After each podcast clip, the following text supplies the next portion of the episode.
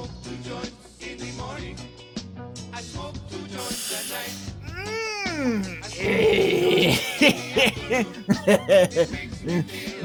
tá aditivado na química esse. Traps, traps, traps. Eu sou o Douglas Jung do Four Corners Wrestling Podcast e este foi o NXT 2.0 de 7 de dezembro, prensadinho, em 9 minutos e alguma coisa. Ué, velho. Cadê a vinheta, velho? Porra. Smoke weed every day.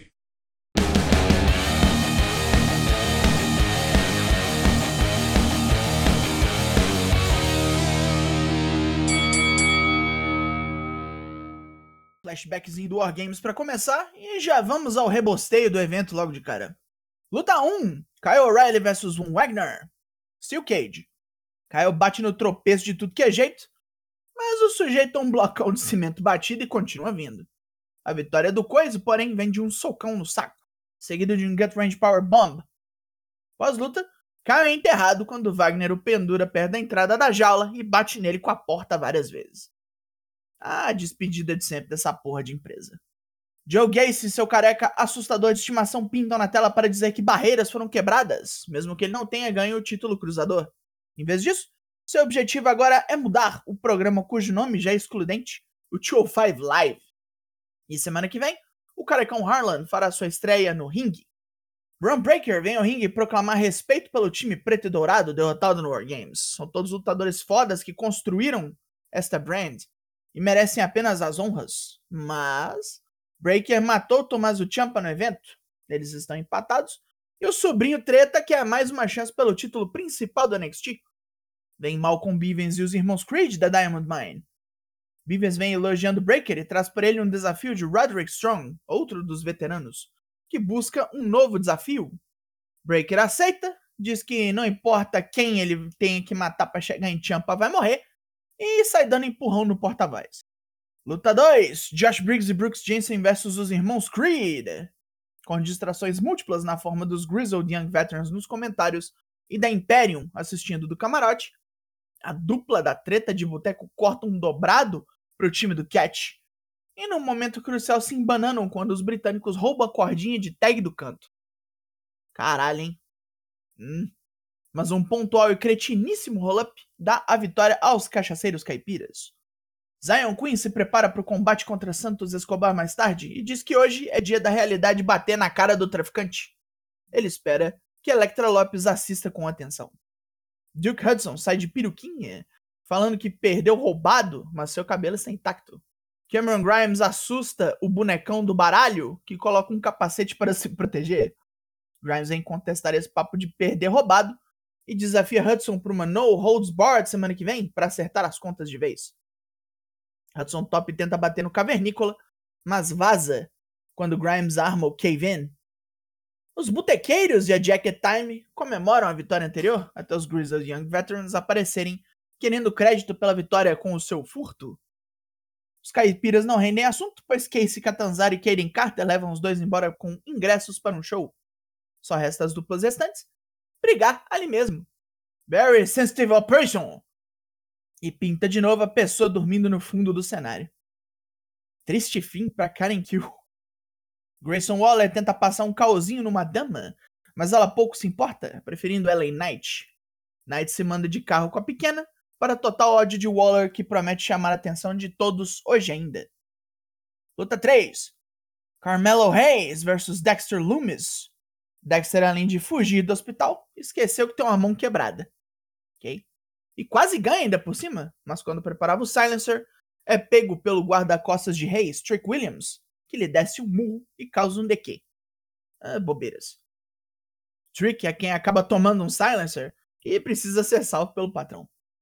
Depois de seis semanas, finalmente saberemos quem é o Xamã. Ah, é o Matt Riddle. Ah, brochei. Ele oferece ao MSK várias ideias e conselhos, confortando os aeromaconhas quanto às suas derrotas e assegura ambos de que o caminho para o sucesso sempre tem uns buracos e quebra-molas. Os três terminam o segmento olhando o que tem no saquinho.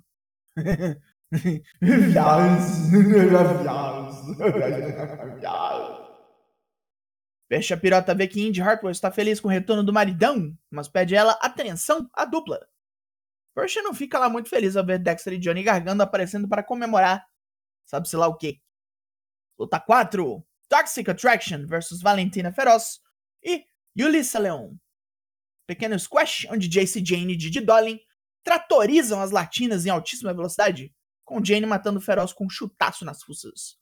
Raquel Gonzalez e Cora Jade surgem no ringue para xingar e ameaçar a facção campeã, que foge no ato. Mais um segmento com Tiffany Stratton, que revela seu histórico de ginasta olímpica. Sei. Não ficou lá por quê, então?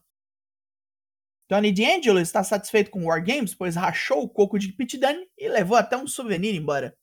Andrew Chase vem balangar beiço e o mafioso ameaça o Pachecão ali mesmo, querendo briga semana que vem. Professor não é respeitado em lugar nenhum, né? Cora Jade e Raquel Gonzalez estão mais do que prontas para trucidar a Toxic Attraction, e Kaylee Ray dá uma passadinha no vestiário para dar um de seus tacos de beisebol de presente a Cora. Skate, taco de beisebol, essa menina devia estar em Streets of Rage. Luta 5: Santos Escobar vs Zion Quinn. Divertido combate, onde a presença do grupo de Escobar é disruptiva o tempo todo. Quinn sofre bastante com Raul Mendoza e Rockin' Wild, e depois de uma super hurricanana meio boteadinha, Electra Lopes passa um soco inglês para Queen, que o recusa e joga em Wild. Mas é tempo bastante para Escobar vir quente e matar o bom moço com um Phantom Driver. Boa, mais uma vez, aparece falando mandarim loucamente, fala de seus novos poderes e de como Idris Enofe será arregaçado semana que vem. É claro, claro, é claro. É finalmente hora de Johnny Gargano vir falar sobre seu futuro. Ele primeiro agradece a todos que o ajudaram no programa, William Regal, que garantiu sua contratação, e a todos os produtores e treinadores como Triple H, Shawn Michaels, Terry Taylor e Sara D'Amato. Mas a mudança chega para todos. Ele não sabe que o futuro no wrestling o reserva, mas em fevereiro ele começa seu emprego mais importante e em tempo integral. Ele será pai. Deixando para a plateia o conselho de que sempre devemos apostar em nós mesmos, Gargano prepara-se para deixar o recinto mas toma uma cadeirada nas costas. Cortesia de Grayson Waller. O bonecão da Nike arregaça gargando fora do ringue, mete a cadeira em sua cabeça e bate nas escadas, e termina atravessando Joãozinho greco-romana na mesa dos comentaristas. Parabéns, imbecil! Agora você tá com Nuclear Hit! Pontos positivos! O segmento do Gargano foi uma despedida honrada. Mas foi meio fabricada para ganchar o sentimento do povo, né? E com toda essa cobertura, fica meio difícil ver esse boneco saindo agora também. Santos Escobar e Zion Queen foi uma luta boa, poderia ser melhor, e como vamos ter mais disso, o potencial pode ser atingido.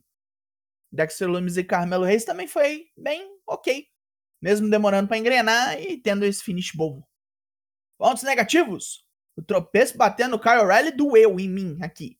O cara carregou a luta toda e ainda tomou com a porta na porra da cara. Esse papo dos Grizzled Young Veterans ladrão já tá brabo de aguentar toda semana. Teve lá a Karen Kill dormindo. E o lance do Matt Riddle que me azedou pra caralho pro MSK.